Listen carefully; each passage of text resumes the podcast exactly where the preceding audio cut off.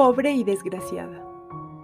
Poco tiempo atrás, debido a un evento en específico, la churra experimentó muchos sentimientos desagradables que comenzaron a alterar la paz que tenía en su corazón hace ya buen tiempo. Realmente, no fue fácil superarlo, como en otras ocasiones, pero lo logró. Seguramente si les contara lo sucedido, algunos dirían, ya, no es para tanto. Y otros pensarían, pobrecita. Lo cierto es que en aquel preciso instante, para la churre fue una verdadera desgracia.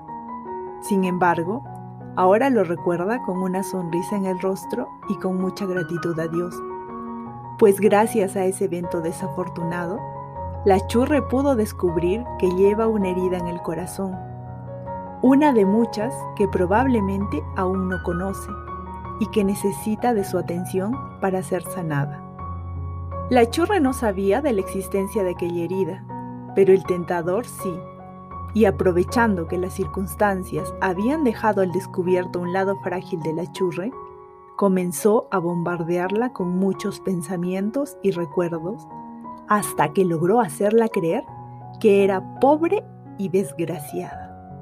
Imagino que tú también te has sentido pobre y desgraciado en algún momento de tu vida. O quizás ahora te sientas así.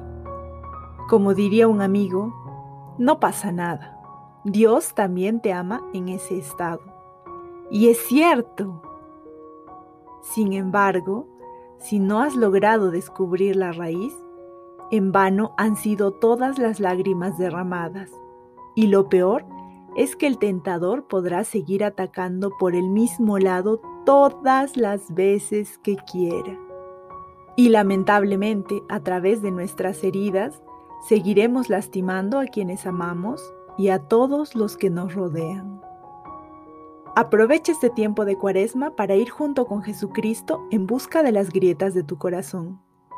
Probablemente te sientas morir al descubrirlas, pero no te preocupes que nuestro Salvador irá contigo, no te dejará desfallecer y te dará una vida nueva. Dijo la Madre Teresa de Calcuta en una entrevista. Para poder amar hay que tener un corazón puro y rezar. Te espero el viernes en este viaje hacia tu corazón.